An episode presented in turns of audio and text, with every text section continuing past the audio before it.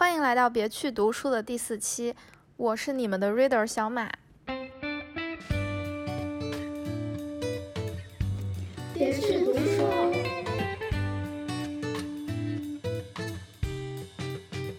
今天呢，我邀请了我的两个朋友吧，可以说来参加我的这一期节目。那我们的中心主题是女性消费浪漫爱题材的文化商品，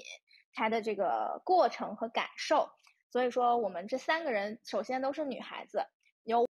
和主讲的小孙，以及我的师妹小郑。当然，这个话题的缘起中心是源自小孙，就是他看了一本书，讨论女性消费浪漫小说，好像是这样，我有点记不清了。然后呢，结合他最近看的两部电视剧，一个是《苍兰诀》，一个是《星汉灿烂》，就达成了一个主题。然后我们今天就仓促开始了我们的讨论，请两位我的当事人来介绍一下他们自己。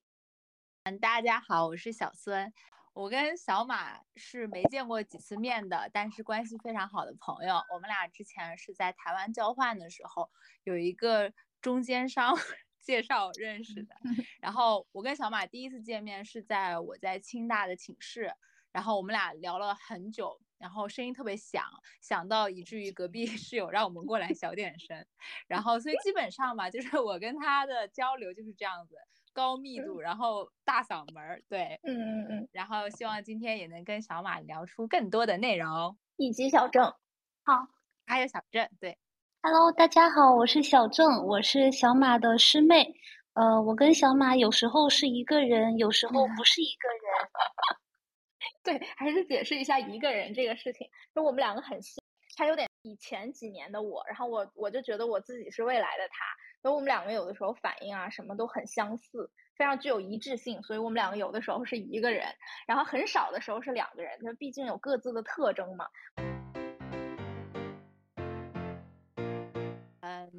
今天就是其实想跟大家分享一下，就是我这段时间看的两部剧，然后结合我最近在读的一本文化研究的叫。嗯，阅读浪漫小说、女性父权制和通俗文学这个书，其实小马那个顺序错了，就是我最开始其实先 看的剧，然后看了剧之后我才想看书，然后就我先是看的《苍苍兰诀》，然后为什么看《苍兰诀》呢？是因为有一天。我那天应该是连续三天看了一个五百多页的人类学的著作，但那本书写的很好，只是因为我读的节奏太快了，就是短期内吸收了大量的信息，然后很累，当时就很累。然后我当时觉得我的大脑在告诉我，就是我需要看一个呃古偶，然后我就点开了《苍兰诀》，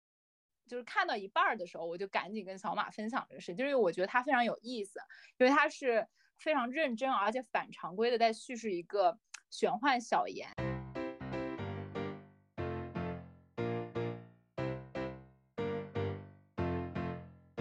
吸引我的可能就是王鹤棣，就东方青苍那个 B King 的角色，他有一个现代、很现代、很奥特曼那个铠甲勇士那个配乐，我就觉得整个剧作班底吧，包括这个男演员，他都很有信念感在里面。我甚至都去思考，就是说这个古装剧是不是可以用现代音乐什么的。看完那个之后，因为当时还没更新完，我就有点空虚，我就又看了那个《星汉灿烂》。这两个剧给我，就反正就是比较好的一个就是追剧的一个体验吧。因为它就是一个是男主人公都很帅嘛，还有就是那个不管是赵露思还是虞书欣都是非常可爱，然后特别招人喜欢那个女性角色。在此我必须强调一下，就是我非常就是感谢王鹤棣和吴磊这两位猴戏男演员，就不管你们两个哪个是。真假美猴王，在我心里你们俩都是美猴王，因为我之前一直在吐槽，就是现在古装电视剧、东亚电视剧，然后各种欧美电视剧的男演员颜值一直在下降，就我不想再看看到丑人在演剧了。但是两位美美猴王的诞生让我非常的欣喜，在此也非常感谢，希望以后大家的剧作就按照这个班底来。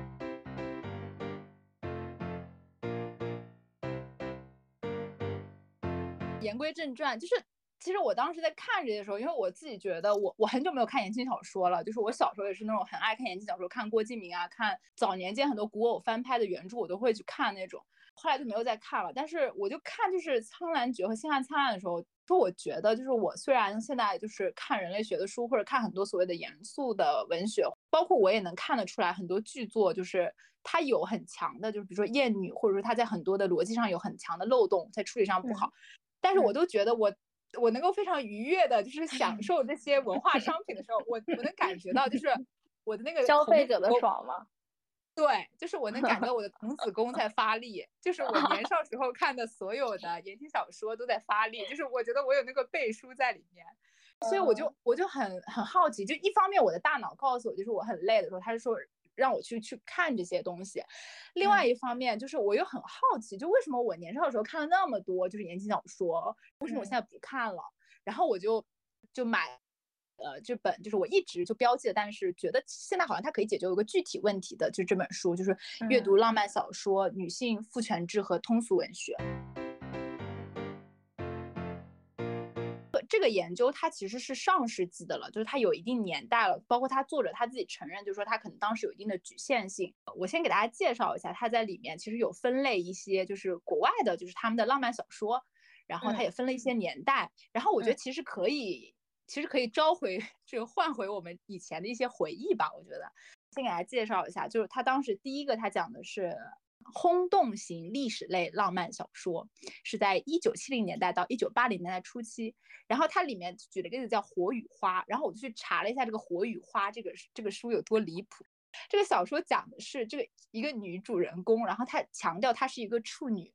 被一个男的连续强奸了三次，然后最后爱上这个强奸犯的故事。啊，然后我是那个综合症吗？那叫什么综合症？斯德哥尔摩。对，斯德哥尔摩。对，然后就是我这个就是非常不理解，虽然在这个研究里面，他把这个归归类成就是女性读者认为是失败的浪漫小说，但这个小说居然比那种女性读者里面认为这是理想浪漫小说的要销量更高一点，这是第一个类型。第二个类型叫感官型历史类浪漫小说，它讲的是什么呢？讲的是一般这里面的男主人公他是属于。社会男性气质的受害者，他有可能是心灵受到挫伤，或者他的身体真的有，就像遇上王沥川那种嘛，就是他的身体就真的是有残疾的。然后他通过爱上女主，然后救赎了他自己。然后我当时看到这一段，我就想起来那个台词，就他是他生命里唯一唯一的光，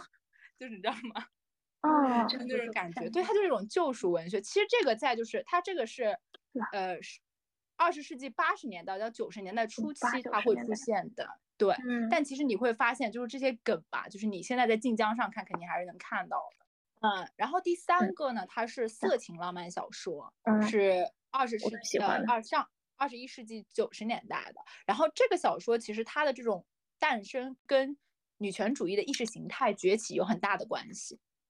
哦。对，然后其实我当时看这个的时候，我就会想到，就是那个《老友记》里面有一次，就是 Rachel 在读那个 色情浪漫小说，就调侃他。然后 Rachel 最开始，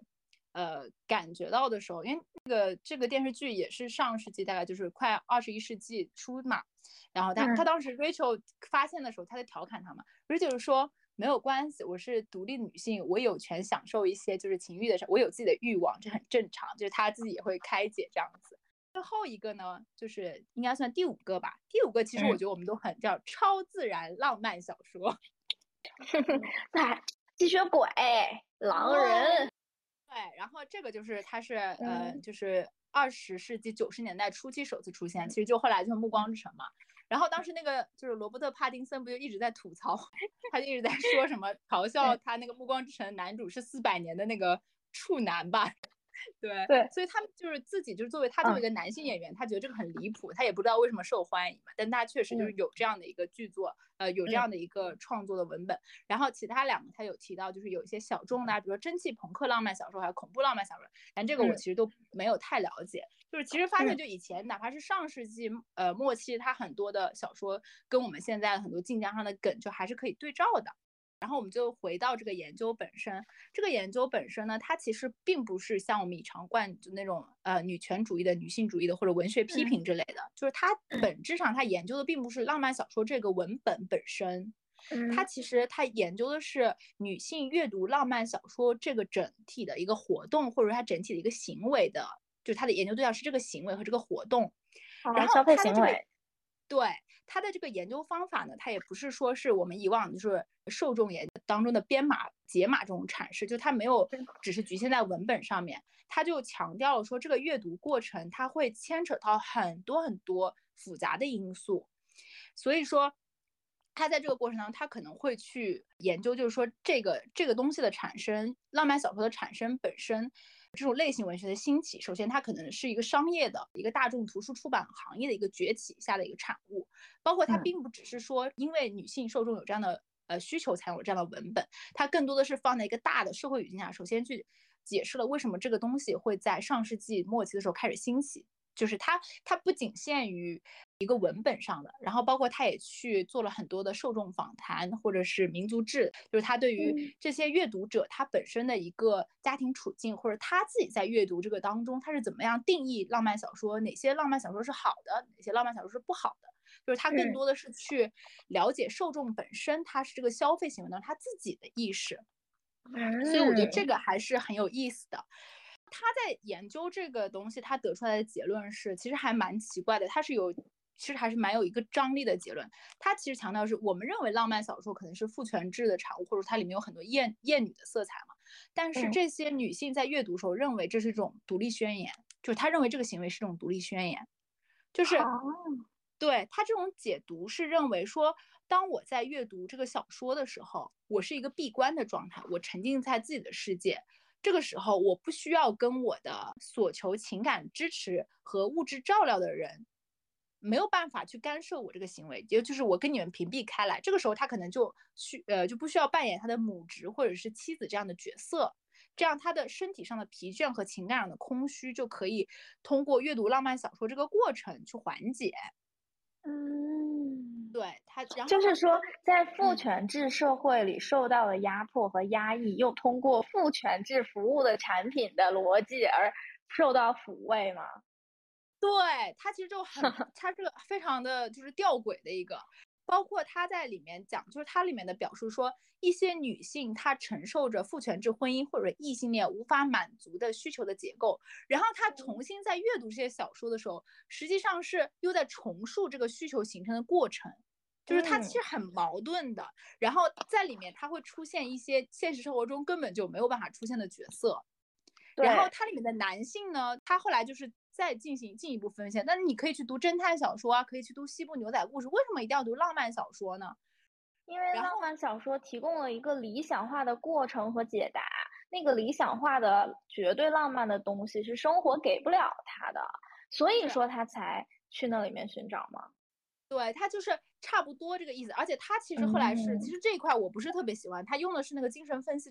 弗洛伊德又对，就很好笑，就是你要你要讲男人不行，要讲那些东西不行，然后最后掏出弗洛伊德这种极度不全的东西，掏掏出阴茎崇拜，就跟我讨厌那个上野千鹤子的厌女的其中一部分是一样的。上野千鹤子噼里啪啦讲一堆，然后让我非常信服，然后他掏出了弗洛伊德，我瞬间就啊，我们没有可以用的，不要讨论男人的心理理论了。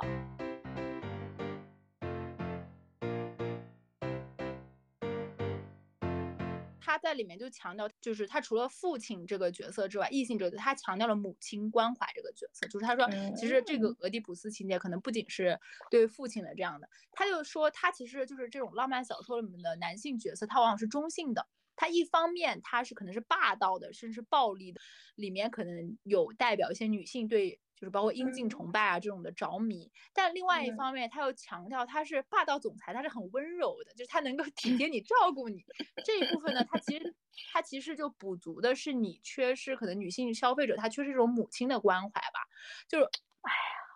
对他，但他这个解读方式，我觉得可能没有办法，就是完全嫁接到现在晋江晋晋江小说阅阅读者上面。对呀，而且他也没有办法处理喜欢耽美的这些女性啊。我妹妹说，她就是她也是同人文的爱好者。她说有一部分的阅读者是把自己的女性就是角色是带入到那个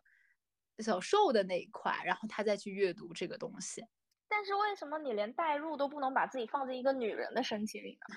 就极度之厌女啊！嗯，这个我们可以后面就继续再聊。嗯，其实我觉得他就是很有意思的一点，就是他在说到，就包括我们刚刚就提到那个色情浪漫小说的崛起，实际上是跟女权主义意识形态就是这个崛起是有就是产生关联的嘛。就是他的这种小说内容就会跟原本那种老套厌女的浪漫小说，它其实是有冲突的。所以这个时候，就是创作浪漫小说的女性作者，她实际上是在尝试改变一些东西的。嗯，一大的体现就是承认女性欲望，就是说我就是，但是这个承认女性欲望，它又非常的，就是它必须要在一个你跟那个男性是要产生情感依恋的情况下面。嗯，而且还是就是你的女性欲望必须是依托于男性存在的，就是没有脱离他人的欲望，也没有投射到女性身上的欲望，就是说拉拉也没有，反正是异性恋。对，他就是异性恋，就是那个自然的这样的所谓的自然的。然后其实当时我看到这个时候，我就想到那个前段时间比较火的那个电影，就《祝你好运》里奥，呃，格兰德嘛，他其实里面也是，就是就是一个女性角色就已经开始找鸭了，然后她最终还是在想要在这鸭身上获得那个 情感的那个支持，对，就这个就很荒唐。他俩就要必须非常安全的在一个环境里面，对方两个人就还互相救赎啊，除了在性上面，然后通过性，然后救赎双方的心灵，双方的就是人生困境啊等等，就是这些东西，我真的是，我就觉得很没有必要，也想不出来，就说我们就是纯纯描写就是女性欲望，就可能也是自己的框架，就是被这个社会的框架框住了吧？就我们到底该怎么去叙述这个事情？有办法呀，我之前看过那个红影有一篇小说。它里面讲的是女子有形吧？对，被被讽刺为最烂的后现代主义小说，然后也被说成是不够女性主义的女性主义小说嘛。女子有形，它不就是在里面把所有的欲望几乎都投注在女性身上，就是女性把自己的欲望投注在女性身上的。嗯，但因为他写的很乱，所以红影后面的小说 就越写越不行了。我之前看他那个《月光武士》。嗯，他就，哎，写的就是挺糟糕的。其实，不过我还是蛮喜欢他之前的那个小说《女子有情》，算是比较之前的了。其实，反正就是我看得到的，有试图探索女性把欲望投注在女性身上的，算是纯文学的话，《红影》真的是很早的了。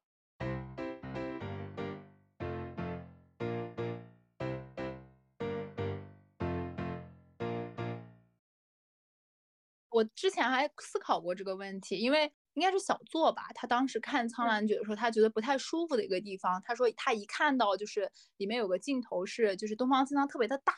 然后那个小兰花变得特别小，在他的手上，就跟那个孙悟空在那个如来佛的 五指上是一样的。然后他说那个那个感觉让他非常的不适。我我刚才在思考这个事情，我就说这个性别消费，我女性文化就商品这个消费这个事情，我说是不是需要女性消费者是不是要对这个东西就非常的敏感，我们必须要去讨论这个东西。后来我就看到就这个书里面他就写了一个话，我觉得其实挺重要。他说其实因为很多基本上创作这种东西的是女性嘛，小说是女性，就是电影电视剧我们就不知道了。他就是说其实我们需要可能就对于这种这种女性文化消费的商品。它正在变革。我们如果说创作者本身，尤其是这种创作者女性本身，她在变革和浪漫小说的时候，实际上是本身是在争取界定和掌控女性情欲权利的大潮之一。必须要去讨论这种文化商品，比如说像呃《梦华录》里面的双节，或者是说我们觉得就其他一些女性文化消费商品，它里面当中存存在一些厌女的一些东西，这些东西是需要被讨论的。而这种讨论。其实是我觉得后来发现，他可能是需要去倒推创作者本身，就是创作这些人本身他的这种意识的觉醒。通过这种东西，你再让你的作品，它可能更具有那个意识，才能可能影响到更多的女性消费者。因为我当时在想，就是比如说我们小时候看言情小说或者怎么样的，如果那个时候他教我们 就是先爱自己，再爱这个别人，我觉得他都不会被荼毒那么深。它里面有个有句话叫 "to make talk work"，叫让理论付诸实际行动，就是让我们这种理论讨论，就真的能够影响到一些女性文化的消费品。可能就这也是我为什么觉得当时我很困惑原因，就是我在想说，就是我作为消费者本身，我带着这些东西，我必须要去审判它吗？或者说必须要带一种批判的视角去看它吗？我们仍然去讨论这些东西，然后去讨论这个东西，让真正的文化消费品、女性文化消费品它有这个意识。这样子的话，他才可能能去真正去帮助一些，比如说女生或者女孩子，他们再去看这个东西，他们可能我觉得能够激发自己的一些以前看的时候觉得不对的地方，我觉得这个是很重要的。当然，我觉得现在很多，包括我待会我要谈论的，不管是《星汉灿烂》还是说其他的剧作，他可能有在做一些这种。嗯，尝试吧，就或者说有在改进，或许他可能是处在一个讨好女性受众的角度，但是我觉得他起码可能在一些细节上面还在尝试，但是我觉得这种有些尝试确实还不够，我是觉得，对，嗯，我觉得你刚才说的那一段，就是我们真的要去这样审判那些作品吗？或者说，哎，我们真的要看了那个作品去批判他们，或者说我们的批判能够造成什么影响？我觉得是一个代际性的。也许现在创作这些带一点反思性的，比如说像《苍兰诀》这种，它其实有一点反思性啊。虽然我没看，嗯嗯，但是它会出现这样的作品，是因为他可能以前二十来岁的时候看过、荼毒过我们的那种 作品，然后他觉得不对劲，他自己反思过了，这是他的改进版。像我们现在在看这样的作品，我们还是觉得不够。那么可能在我们这一代际，或者甚至是更往后的代际，比如说零零后啊，他们会，他们在成为创作者的时候，可能就会有不一样的性别表达。对，我觉得这个很重要。就是其实当时《梦华录》，我当时是追了一部分，追了之后我其实就后来就弃了，他就因为那个双节的那个就是讨论嘛。就是我，我当时能够感觉到，就是他这个剧作确实是想做一个女性独立女性的群像，然后甚至在是一个古代的这个话语里面。但是我觉得那个做的就是，可能是为了太，我就我看前半部分的感受，如果就是如果这种路过的听众觉得不一样的话，我真的很有求生欲。就是如果觉得不一样的话，我觉得，但是我当时的自己的体感是，就是他可能是，呃，为了让就是这个东西它。就是能够被很多女性接受，但是他又想要在安全的框架下去聊这个东西，所以他有点失真，就他有点太过失真，所以我后来就没有看下去欲望，因为就你就能感觉到，就完全是为那个呃女性角色铺路，然后导致他的整个，反正我当时就后来看了，觉得有点单薄。对，我没看完，我就看了四集，我看了十几集，嗯。我当时是看到十几集的时候，实在忍不住就是弃剧了嘛。其实，在前面好像是有一点苗头的，但是当时还是忍住了，接着往下看。嗯，直到后面，直到后面开始就是呃，男女主互相表白心迹的时候，他们说的那些就是双节啊什么，确实是。有点忍不住了，而且其实我觉得，我当时在看的时候，我是非常为宋引章的命运在担忧的。可是渐渐的到了后期，虽然我十几集后面没看了嘛，但是就是微博上会有一些片段嘛，我会觉得说这个剧可能编剧也不是说为女性角色服务，他应该是只为了女主角服务，其他人真的是太工具人了。就是一开始这个原著是。赵盼儿救风尘嘛，可是到后面，我觉得女主她应该是能感知到宋引章，她后面不是又遇到了一个，遇到了那个男的，我突然忘记他的名字叫。啊，宋引章后面还有男的。对，但他都被第一个男的搞成那样了。那他后面遇到那男的什么人呢？是坏人。哎呦，宋引章什么命啊！而且我会觉得宋引章他很多要求都是合理的。宋引章是不被爱。只是被管理。对我，我会觉得说女主好像也没有真正的把她当成姐妹。对对对，还不如柳岩那个角色更像姐妹。我跟你气的地方是一样的，我就是在那 个呃那个，就他俩好像表白心迹坐船那一块，感觉就是很单薄，就其他人很单薄。所以我感觉这个可能跟接下来想聊那个星汉灿烂的女性角色，我觉得和剧情其实也有点共通之处，我觉得。嗯，星汉灿烂我也是看到后面弃了。我看到月升沧海的前几集吧，然后就没有看下去了。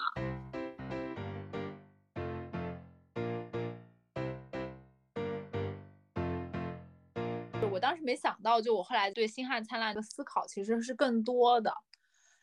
因为我发现他这个作者叫关心则乱嘛，然后他另外一部就是改编影视化比较成功，那个就是《知否知否，应是绿肥红瘦 》。然后我当时看《星汉灿烂》的时候，我就看了一下原著那个评价，他就他们就说这个这个这个角色厌女，就这个这个作者厌女。然后其实我之前在《知否》是能感觉到的，就《星汉灿烂》确实是。有点太厌女了，因为《知否》里面它那个影视化处理的其他的角色还相对来说比较饱满，但是《星汉灿烂》其实跟《梦华录》有点像，就其他的女性角色相对来说会单薄一点点，尤其是跟女主同龄的这个。首先有个大前提啊，就是《星汉灿烂》包括像《知否》啊，还有像《甄嬛传》这种，它其实都是。都是维护一个正统的封建的那个礼礼礼仪制度，然后包括什么嫡庶制度的这样的一个大的剧作，所以它的阶层感也特别的强。在这个大的框架下面，我当时就给它归类了一下，我就发现它这个《星汉灿烂》里面女性角色，它有三类。第一类，它是非常符合父权制和这个制度下预期的女性。这些女性呢，学女工，读书识字，非常的持家，非常的温柔，非常的宽容，但是控制不了自己的命运。杨洋，对我把它就是称之为是命运的容忍者。第二类呢是不具备理想的女性气质的非典型的女性角色，但是她很识大体，就这个人不出岔子，她的这种小刁蛮、小任性仍然是在这个框架里面和维护这个制度本身的。第三类啊，在这个剧里面出现的所谓的反面的女性角色，她们贪图不符合自身阶级地位或者外形条件的男性。比如说像我们的主角林不疑，他们非常的富有野心，但是我跟你说，我觉得他们这种富有野心啊，就是你换个角度，他其实很具备自身主体性的。嗯，我有我自己的权利或者是钱财的这种欲望和想法，当然他们都统统一都很蠢，又坏又蠢，所以他们每天做 工。哎，小说里面跟剧里面他塑造的这些人物都不是很成功，他就是非常单薄，就是跟主角作对，然后呢，每一次计谋都会被识破，然后还会遭受到主角的惩罚，最后还都过得不是很好。对他就是里面他就比较有典型代表是五公主，还有那个郡主嘛，还有那个洛季通，他们都是可能庶出嘛，或者出身不好，他们可能想要获得一个更好的地位，但是他们这种脱离了。体制规定的这种女性，她都是不幸的。就是五公主，我觉得她没有写出彩。其实五公主这个角色，我觉得在《凤求凰》里面就是女主啊。是，我觉得这个电视剧没处理好，她怎么能请那么丑的演员就来当那个面首和幕僚呢？导致观众没有办法共情啊。群众演员质量不行吧？这也没办法。确实。陈少商其实他就相当于呃比较乖张嘛，然后他也不识字，当时在里面文盲一个形象，只是可能不太符合别人择偶的这个预期。但是他们最终是有有一个好的归宿的。这个这个角这个女主角是往往是例外的。但我觉得他们最后获得好归好归宿，都是作者让他们一步一步变成了那个大框架中男性婚姻预期的女子，然后他们才获得了好归宿。其实是这样，不是因为他是他自己。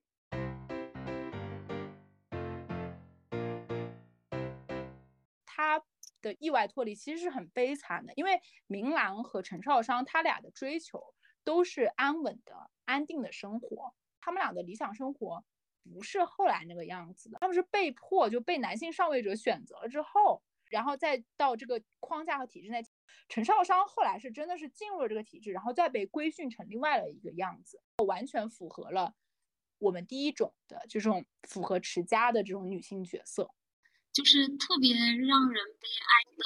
感觉，就是他们最后好像看似是得到好归宿了，但其实就都不是一开始自己很想要的。就是他们往往是在跟自己想要的错过，或者是已经得到了，但是又被夺走。包括其实一开始陈少商是跟楼瑶订婚的，可是后面就是作者就是设置了一个为了国家大义，他不得不退婚。然后呢，第二次退婚。他又是跟林不疑在一起，其实这个时候跟林不疑已经是慢慢规训成一个理想中的父权制度下理想女子的样子了。可是呢，又因为林不疑要报家族的大仇，然后又不得不退婚。其实他一直是处于一种就是被放弃的角色，我觉得是这样子。其实后来他在剧作上其实是有一定处理的，就是让女性观众稍微舒服一点，或者你能感觉到那个平等的东西在。对。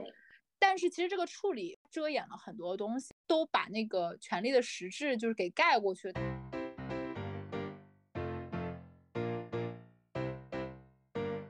是我我刚刚是突然想到有富察贵人和宣神安这样，哎，富察富察皇后和宣神安这样的，就是可以说是纯好人的那种角色，但是又很悲情。然后我就想到在《知否》里面，应该是还有一个秦小娘。她最后也是很悲情的，就是她一直是一个很伪善的、伪装成好人的坏人，可是她在最后的时候是放火自焚，然后他说他还是我，哎，我还是我还是什么的，我有点忘记了。我那个时候就是觉得，真的就是封建制度下的受害者。对我跟你想一样，就我每次看这个剧，就是 看完这个剧评都是这个万恶的封建社会，就是你会发现这个权力和体制就一直在压迫人嘛。但是，然后它里面还有另外一个，就是宣神安生了一个女儿，就五公主嘛。她就是完全跟她妈就反着来，就是就是我们刚刚说的反面女性角色，就养那个面首啊，养幕僚这种。然后她自己是对权力有很大的欲望，她就说，如果我是个男二生的话，我就是当太子什么的，就类似于这种。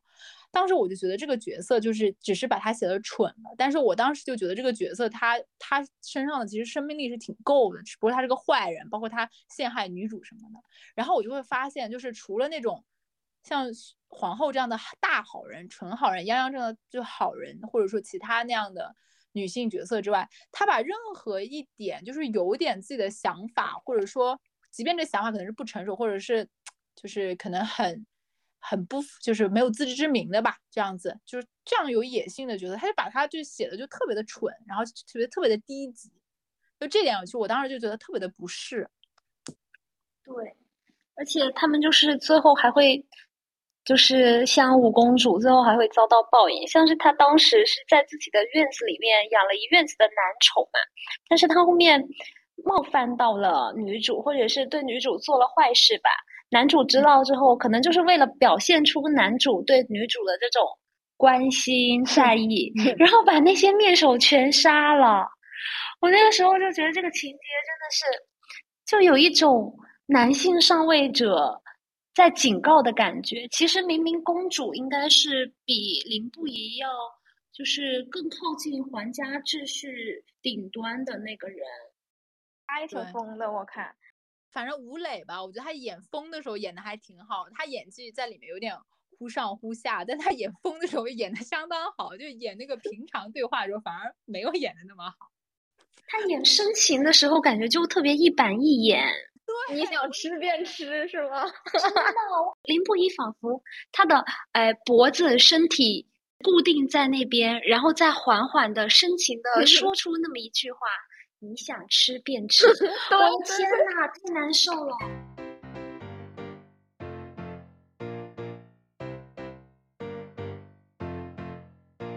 他其实有在尝试拉平那个就是权力的鸿沟，或者说性别的那个鸿沟。他那个就《知否》里面有一句话，应该是顾廷烨当时就是求婚的时候说的。他就是说，以后我在男人堆里堆里是老几，你在女人堆里便是老几。然后那个林不疑写的是，陈少商是全天下最能与我并肩同行之人。就他就通过男性就是台词里面这种赋权方式。然后去拉平，就是所谓的角色和就是权利或者性别上的这种阶层上的差异。对对，但其实这个跟像舒婷写的《致橡树》，它有一种很不一样的并肩的意味。就是不管是林不疑还是顾廷烨，他们对于女主一种并肩的承诺还是怎样，其实是一种赋权，就是赋予他们这个并肩的权利。我觉得是对。然后，然后其实。他那个像那个《知否》里面，他们其实后面就是就是那两个男女角色其实没有产生太大的冲突嘛，然后他们最后都是为了维护这个权力的正统，然后两个人可能就是都去出力这样子，然后但是就是那个《星汉灿烂》里面，他实际上是后面其实林不疑和陈少然他是有那个关系的嫌隙的嘛，包括就是他跟阿母之间那个母子母女关系其实也是有不愉快的地方，但是他们最后都是通过去所谓的解救天下，就百姓苍生，就是把自己的小情小爱说放于另外的，就是放下，然后就是用一个最后的结局，就是所有人去救百姓嘛。当然这个是对的啦，但是他就是用这种宏观的这种大的一个希望，然后去把所有人那种个体命运的，包括他们的不幸，比如说像陈少让的改变，或者他们这种关系里面人跟人之间他那种不愉快。就是嫌弃全部都遮盖掉了，所以就是当时说这个结局，就是《星汉灿烂》结局说是一个就是 happy ending 吧，但其实就有很强很强很浓的那个悲情感在里面，就很悲伤。当时我是跟我高三的妹妹一块看的。然后他当时就是当时他就很抓紧时间嘛，拿我那个就是会员，然后再看。他说最后还有十六分钟，然后就看到他们一群那个角色在那个星空下就仰望，就开始在说什么，呃，大概就是就就感就就感就感觉好像说就是大家就万家灯火，然后就是类似于要守护天下苍生，类似于那种感觉。然后我我妹妹就在旁边跟我说说什么怎么还不结婚，怎么还不有大婚的情节，怎么还没有孩子在地上跑，给个镜头也可以。然后我当时就很不理解，我说怎么这么俗啊你？然后后来我看完之 后，我觉得我看完之后，我觉得我也需要一个大婚的情节，我也需要看他俩生孩子，不然我就会觉得他俩根本就没有处理好他们个体的跟那个关系之间那个就是不对的地方，或者说他们俩根本就没有回到他们之前最开始真正相爱那个状态，他们只不过用一个大的一个大的一个像大的一个逆子，然后大叙事教育片啊，这是对对，就是就给他。就给他抹过去，然后其实里面的那个磕磕绊绊那个东西，他就根本没有去处理，没有讲明。当然不是我们不是说要和解，就只是觉得站在女主这样一个角色里面，她其实包括每一个个体吧，她在里面就其实都是很，就是都是很不幸，或者说都是很不愉快的。然后我就觉得啊，我看完之后又觉得啊，这个万万恶的封建社会。是一种非常宏大的叙事，然后来掩盖住本来就是属于人与人、个体与个体之间非常复杂的一种纠葛，或者是用道理根本没有办法说清楚的一些东西。然后呢，在这种宏大的叙事之下，个体非常隐秘的，不管是欲望啊，还是什么。都是一种被消解或者是退位的状态，就是他们并不如家国的命运重要。但是，但是观众他可能就是会为这种家国天下觉得哦大格。那我觉得现在的观众就有点退步了。你刚才讲的那段，因为我没看过那个《星汉灿烂》啊，但我觉得那一段和水要淹了陈塘关，陈塘关的老李家的老大站出来说：“好，是我儿哪吒犯的错，把我儿交出去吧。”他还不如，因为哪吒站出去之后，好，你是我爸，我你是我妈，生我养我，我可以把我的命还给你，我犯的错我来承担。但是此后你就不是我的父母了，对吧？最惨的悲剧英雄哪吒，他的个体性体现出来了，在整个就是所谓的宏大叙事、大局观的角度下，哪吒仍然是一个非常鲜活的个体嘛。那个时候我们看的多有意思啊！哦，现在拍到现在，然后又退回去了。不，我觉得，我觉得观众是能够意识到的。就是其实我，我这次还有一种感觉，就是，呃，因为我之前看就自己看嘛，然后我是不会再，就是可能跟我身边的朋友一块看这样子。那这段时间可能就大家讨论的，就我就会去关注那个《星汉灿烂》和《苍狼苍兰诀》那个小组，然后我发现大家其实都有讨论到这一块。我觉得是创作的班底他没有跟上。没有跟上，就是市场和就是没有跟上和就是观众现在起来的这个意识，因为包括像《苍兰诀》，它后面其实它的剧剧情的处理就是有问题的嘛。因为就像小马你刚刚讲，就是说你为其实你看了片段，我大概知道，就是因为你可能看到就是比如说在东方青苍，他非常尊重女主，或者他这种爱和这个东西它是不冲突的，或者跟宏大的东西它是不冲突的，就是因为他就是我爱苍生也爱艺人嘛，这个东西是不冲突的。但其实。就后来《苍兰诀》后面的他的那个剧情处理，后面几句剧情处理，他实际上是在打破了他，或者说他推翻了他之前就是在台词里面建立起来的东西，就那个是是后来让观众非常不满意的一个地方，就是他自己建立起来，我们会觉得他反常规，就他没有说要为了谁去牺牲谁，然后或者说女主和男主就是他们之间这种交流和爱，可能相对来说还是比较平等的，或者说男主从女主身上学习到习得到爱等等。就就然后人均长嘴，剧剧里面的人没有那种莫名其妙的误会和那种不长嘴，然后就就没有办法说出解解决好的问题，他们这些都解得很好，但后面他其实就是在后面我不知道，因为他们整个是一个剧作编剧的一个团队嘛，我不知道是后面可能是某一个编剧出了问题，或者是他在大的方向上面出了问题，或者他就是没办法解决好这个前面铺的很好的一个大的一个框架，所以我觉得现在我觉得是很多的。制作班底没有，没有，就是没有真正的去好好的去，就是去真的把这个线就理出来这样子。因为你后来就发现《苍兰诀》，包括像《星汉灿烂》嘛，很多东西就是网友写的那个结局写的 要比那个 剧里面写要好，你知道吧？同人文站起来了，有没有？这两个剧吧，《星汉灿烂》《知否》吧，它其实就是在里面，它其实它是有一个，就是有那个意识，就它有那个意识，就说我要尊重女性，但这个尊重它就仅限在，就是怎么说，就仅限在女主角身上。然后就是你是特别的，你才能遭受到尊重，然后其他的人不特别，其他的人就不会被尊重。尊重仿佛是一种赏赐，而不是人人都应该有的。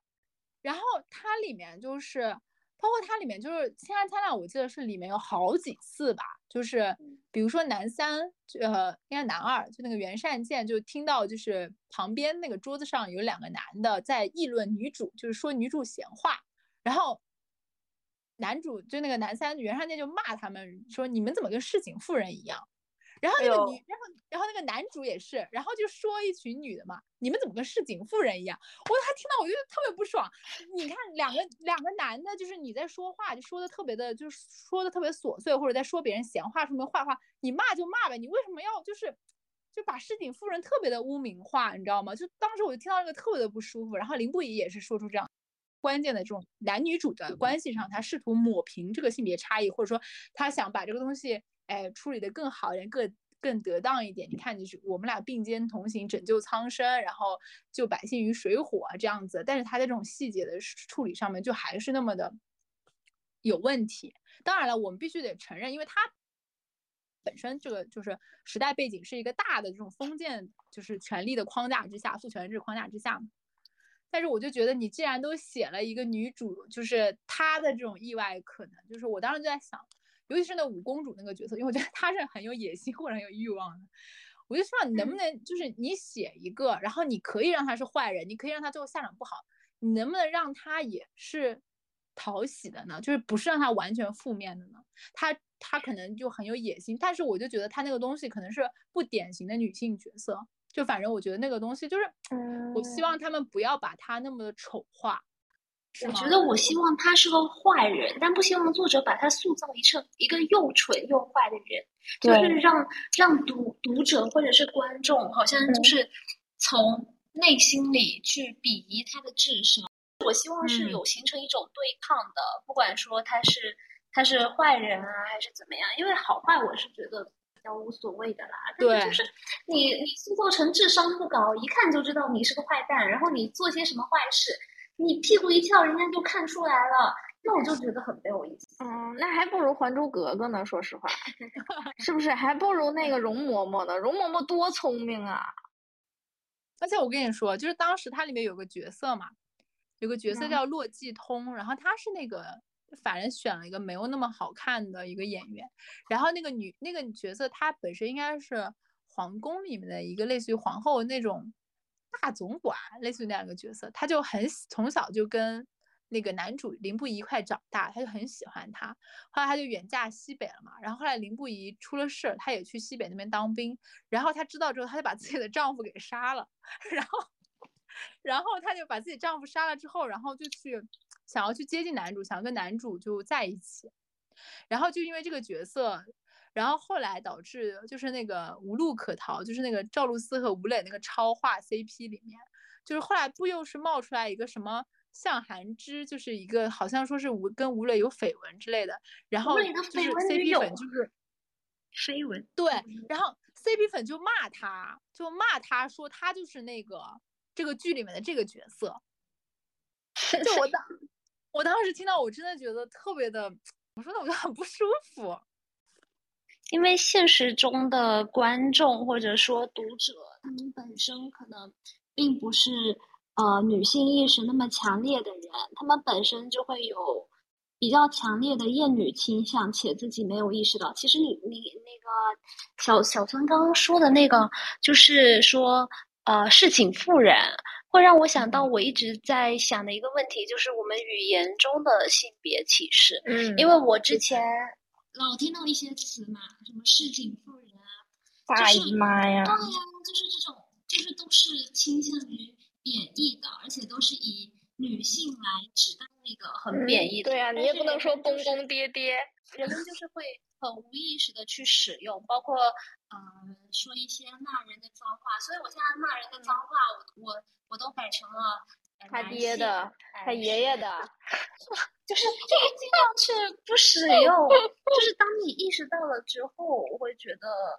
怎么说呢？就是生活中其实处处都会有让我很不舒服的地方。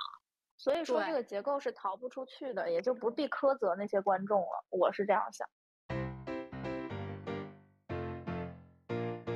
有几个朋友，他就是就是常年看晋江那种小说的，然后当时就是赵露思，因为现在最近很喜欢她，她就在最近在拍一个新的翻拍嘛，就拍一个叫什么《偷偷藏不住》，还有个南红。藏不住。对，然后藏不住，南红是作者的另一个小说。对，然后不太清楚。然后我那个朋友他就说：“那你发给我，去看一下。”然后我看那个，就是我后来就感觉，我现在根本就看，我就现在我我现在我我现在已经失去了就是看这种的能力。我真的太难受了，就是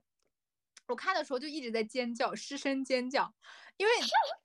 偷偷藏不住他这个设定，什么设定？就男女主差六岁还是七岁，这个没有关系。但是那个男主最开始认识的女主时候，那女主应该是才初二还是初一吧？哇！我当时看到我极其的不适，然后那个。然后他们两个的那个称谓，那个男主一直自称自己是哥哥，一直自称自己是哥哥，然后叫那女主一直在叫小孩，一直在叫小孩。然后我当时听了就头皮发麻。然后天啊，对，然后就是反正就是他，包括好像我后面就没看进去，包括他们说好像他们第一次发生性关系的时候，那个男生还是这么叫他，就是很久没有叫了的，还是这么叫他。我就会觉得，我就觉得特别的，就是当然这个男性觉得可能没有那么糟，但这种称谓上面，我就会觉得非常的。设定上面就会觉得 很难受，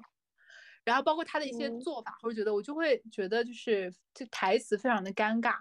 然后另外一个，然后而且特别搞笑的是，偷偷藏不住和南红这两个男性角色，他的设定特别喜欢发语音，就 就是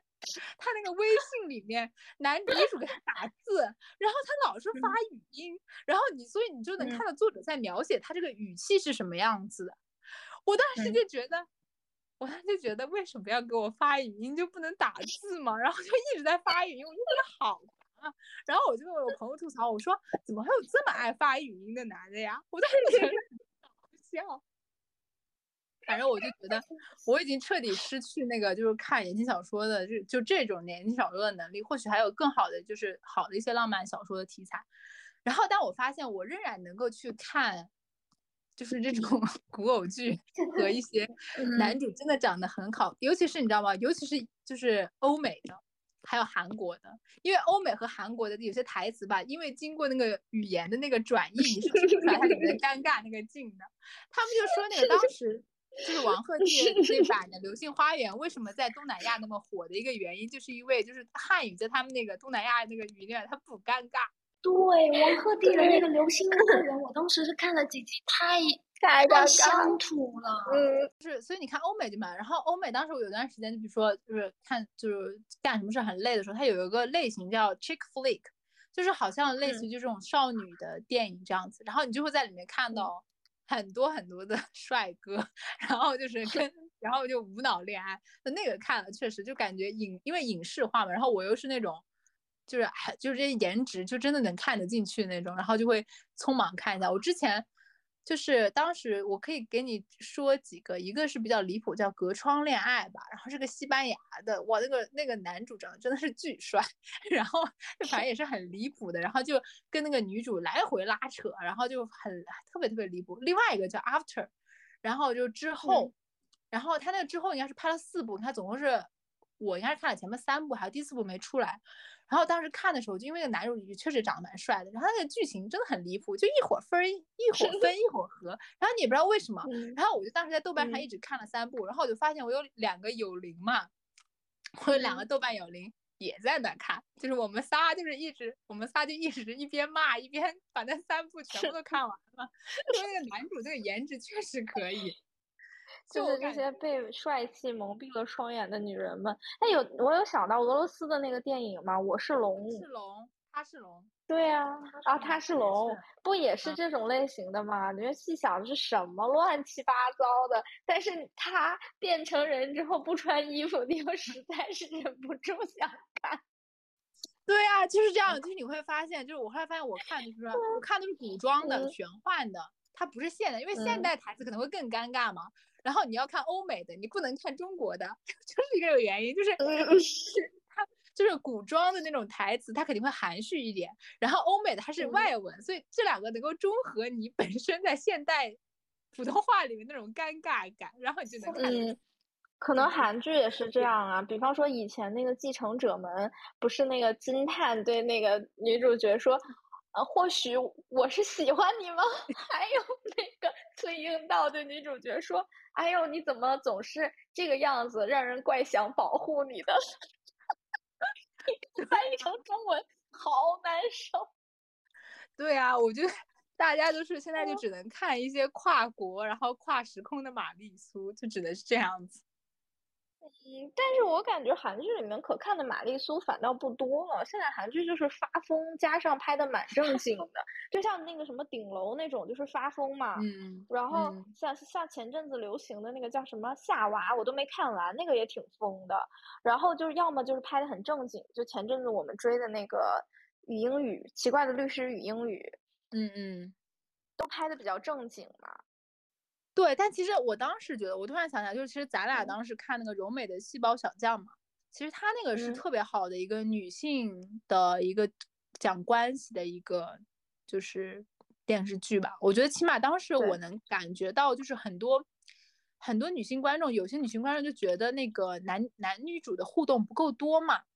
就是，然后我就看到有些人会去聊这个事情，然后我就看到弹幕里面真的有女孩子会跟另外女孩子说。对呀，就像那个细胞讲的，我们的世界主角只有你自己，就是只有柔美自己。我当时就觉得，这才是教育片儿。我就觉得，就是也就是反正起码我觉得说，有一部分人他接收到了这个信息，我觉得是非常重要的。因为我觉得像我们可能就看柔美细胞小将，可能有一大批都是就是被以前那个言情小说 荼毒过的人，然后然后可能是长大了，然后你。就是经历了一些情感经验之后，我们才去了解到一些事情，或者说对情感关系，或者说对自我这个东西有更深的了解。但是我就觉得，然后等到二十多岁的时候，然后你再去看《柔美细胞小将》这样的片子，然后如果说有真的有可能比较小的妹妹们能看的话，我觉得就是非常好的一件事。然后可能就告诉你，就是你的世界、你的故事、你的人生、你的主角就是你自己，没有其他人。嗯。嗯，就好像我们在国内被国内的这种奇奇怪怪的浪漫爱情题材的产品荼毒了之后，还要去日剧和韩剧或者美剧，美剧现在教育性也不行，到日剧和韩剧里面寻求一些受教育。就是在我们的蓝调里面有一对那个十八岁的高三的。一对情侣，然后他们两个怀孕了，怀孕了非要生下来两个，一个是全校第一名，一个是全校第二名，两个人非要生下来。我记得那段时间，弹幕和评论区里面讨论最多的就是奉劝这个世界上所有的女孩儿，不要在高中的时候生孩子。我想说，真的是拍成教育片，就是不管这个电视剧怎么发展，评论区里面的姐姐们全部都在说，如果有初中的。小朋友，如果有高中的小朋友，你千万一定要记住这一点，不要在初高中的时候生孩子，不要学电视剧。就反正我就觉得，就还是就是这个东西真的挺重要的，就是尤其是就像咱们最开始就前前半部分聊，就是说你最终这个东西你仍然是掌握在创造，就是女性的很多东西，说不定就是掌握在创造这些浪漫小说或者说。这种浪漫剧情、浪漫剧作的这个这些女性的作者手中吧，这主要是柔美的细胞小将居然是个男的，男的 男的画的，这个这个我也是没有想到，当时还是蛮震惊的。这个男的其实他处理的挺好的，所以说。作为一个正常人，他其实不对性别做要求，只不过有很多男的他是男的了之后，他就成不了一个正常人。但少部分男的，我觉得还是可以做成正常人的。比方说那个柔美的细胞那个作者，他就可以。嗯，是的，嗯嗯。那你还有啥想说的吗？嗯，没有啥想说的了。我觉得今天差不多，我感觉我想表达的。都差不多了，对，你你有什么想说的吗？我吗？我刚刚是想在想说，就是晋江嘛，他就写了很多类似于《偷偷藏不住》啊、《难哄》啊这种言情小说，但因为我看言情那是从小学就开始看，所以就是也经历了很多个更新迭代的过程。然后我现在也还在晋江上看言情，但我现在看言情那个口味就有点变了，就是我会试图想看一些女性主导的言情，嗯，就是啊，像有一个作者叫一只西飞燕。然后他写的就是觉得特别女性主导的，比较女性主导的那种感情吧。然后还有，我会我有时候会想说，我看的会不会太过政治不正确的一些东西？比如说，当我接触到很多女性主义的思想，以及以及那些自己也在践行的时候，但我依然会沉浸在这些言情小说里面，包括他们不是那么正确的，或者是。嗯，里面其实女性角色她可能也是有一点虐女，但同时又虐男的那种。我后来就觉得会不会太敏感的时候就会失去一些快乐呢？就 是我会在想一个问题，就是在言情感情的世界里面，是不是没有办法说清楚，就分得很清楚，说对与错或是怎么样？就是比如说一方多吃亏一点，一方少吃亏一点的这种。可是我有时候就会想，我们现实中的人，很多时候就是很多元、很复杂的。我们好像没有办法依照着一套完全正确、完全进步的方式去行事。嗯，想这个问题，我我觉得就是就是这个东西确实是就是。嗯，包括我们自己自身嘛，就像刚刚小郑讲，就是你在讲话的时候，或者是一些思考的时候，我自己有的时候承认啊，我感觉我好像有点厌女，但就是可能就是嗯，比如说对于就是创作者来讲，并不是要完全做一个政治正确的一个创作，可能是说你要在合理性的范围内，就是嗯，这个其实我也很难讲出，只是我觉得你要在反映现实和合理性的范围内，可能。起码在一些某些细节的处理上，你不能，就比如说你不能只针对一个女性角色，好像给她开出很多意外的这种可能，而去，呃，为了去让凸显某一个女性角色，把其他的女性角色贬低等等，这种其实是作者的处理问题，就是看你怎么样去处理这个东西。嗯，嗯，我觉得其实就是文学，它是不能解决所有问题的，文学也和生活没有关系，就是浪漫。爱情小说或者说言情小说这个东西，它本身不可能等于爱情。对，它是一种以爱情为创作主题的艺术作品。然后我们去看的时候，那你可能会选择代入，或者是选择审视。但是不管你选择什么，你都不能妨碍它是一个作品。它不可能指导你的生活，包括你读什么理论，它也不可能指导你的生活。有的时候，生活就是你找到一种内核，然后你决定贯彻你的人生态度，然后你整个人自洽就可以了。就是，难道说女性主义者就真的能得到那种特别势均力敌或者特别平衡的爱情吗？不一定，也许就是那些特别男权的女孩，她也能得到自己势均力敌的爱情。她这个东西就是你找到了你的内核，然后你选择去经营一个什么样的爱情生活，你去朝这个方向努力，可能就可以了。但是你努力了也不一定能得到，反正爱情不就是这样的东西吗？所以说，它作为题材变成小说才好玩。对，包括像小刚刚讲，就是说你当你看到一些，嗯，就是一些，就是你觉得可能你是不是太敏感，或者说你又觉得享受不到快乐，或者觉得哪些东西正确，或者说哪些东西不正确。就是我觉得你还，如果是我，我就换我自己角度，就是我一方面能批判这些东西，一方面我又能够享受这些东西。我觉得我现在处在这样一个状态，就是可能这样的，起码对于我当下自己来说。呃，就我有意识，比如说我下次可能看到一个就是很好很好的一个，就是我觉得在这方面处理上让我觉得哎很不错，然后它整个的就是剧作创作就非常好的，我可能会大力推荐给大家。然后但是可能有一些它也有可圈可点之处，然后它可能让我短时间内可能让我以呃能够嗯达到我娱乐这个目的，并且没有让我感到过于不适以至于看不下去的话，我觉得我可能还是会就是。就是去自洽这个东西吧，对。嗯，我想问一下小孙，就是有没有什么你推荐的言情呢？就是不一定他是要完全符合，或者是怎么样的。我我因为我后来发现，就其实我看言情小说有一个发展的，就是还是有一个脉络在里面的。我应该是后来是看到。女其实不算言情，应该算女性成长小说，就是八月长安那个类型了。之后哦，我感觉我就就还有桐华那个那些回不去的年少时光。嗯，之后我就后来再也没有办法回去看一些，可能在情感或者在一些关系处理上，就不太注重女性发自自身的这种感受的了。就我后来看，包括后来看《那不勒斯四部曲》和《成年人的谎言生活》，就是我很喜欢那个。艾莱娜那个作者的时候，都是因为他一直在用女性视角去叙述她的成长和叙述那个关系，好像是自此之后我就没有没有再回到那个，没有再回到那个原本言情小说的那个。对，就是我后来发现我特别爱看，就是女性成长和就是包括女性关系互动这样子，就还蛮喜欢看。对，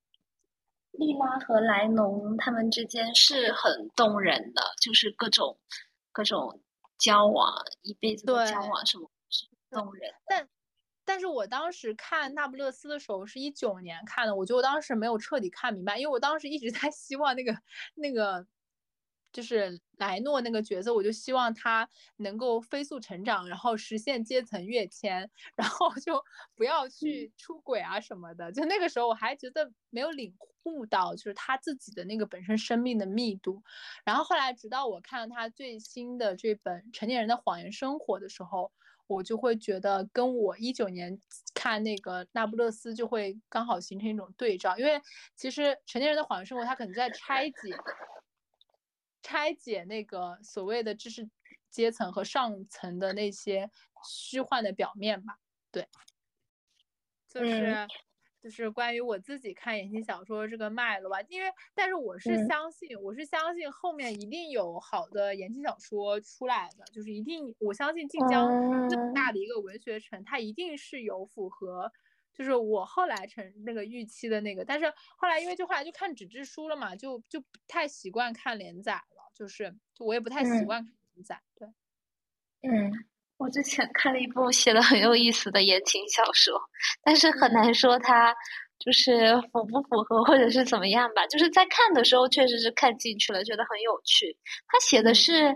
呃一个现代做学术的女生。然后穿越回古代，穿越回明朝吧。我印象中是，因为他做学术一直是研究的那个人物，那个人物是历史上的大恶人，是一个太监，嗯，就是真太监。但是呢，他又发现当朝的，就是当时的那个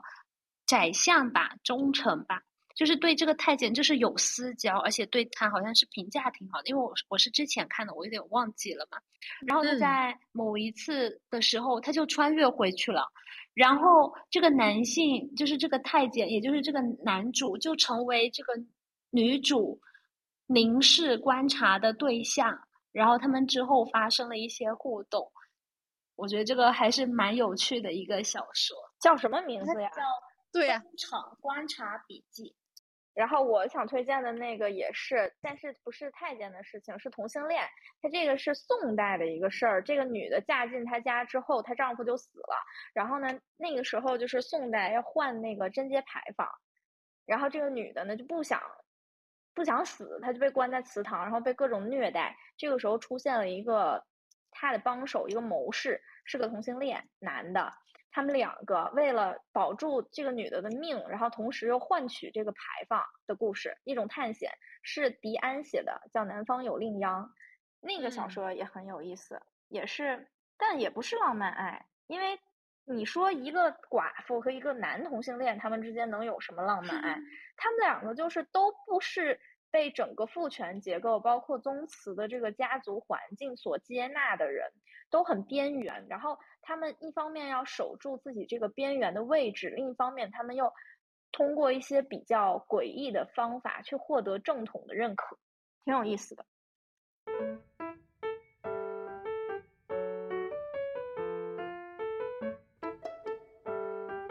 我们今天的录制基本上到这里就结束了，因为我们讨论了很多内容，其实主要是从女性作为一个观影者，或者说作为一个对文化商品的消费者，我们真的去感受文化商品的时候，我们看到的东西是什么，我们觉得触动的地方是什么，以及我们觉得可堪被我们批评。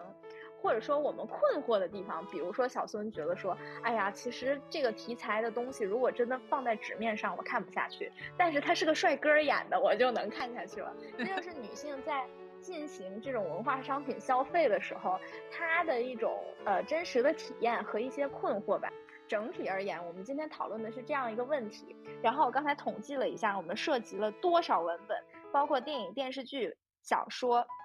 我们涉及了能有二十多部吧，反正就可见我们平常的这个消费实力啊，我们是非常强悍的文化商品消费者。这也就代表为什么最近有越来越多比较虚假的女性群像的电视剧，就是让女性看了之后很不爽的女性群像，然后瞄准的群体是我们这些消费文化商品的女人们。如果说这态势持续下去的话，可能未来就会出现像小孙说的。我们可以期待一个，啊，文化商品能做得更好，能让我们女孩子不会在这里面感受到这么多矛盾的地方。我想，如果是三个男人来聊，他们肯定不会出现这么多就是内在矛盾，就是啊，我又不吃这个题材，但是我又很喜欢看类似这种。所以我觉得今天聊的，嗯，很有意思。除去小郑制造噪音以及切断我的蓝牙连接之外。都很不错。那今天的别去读书就录制到这里，我们三个人就和大家说拜拜，拜拜，拜拜。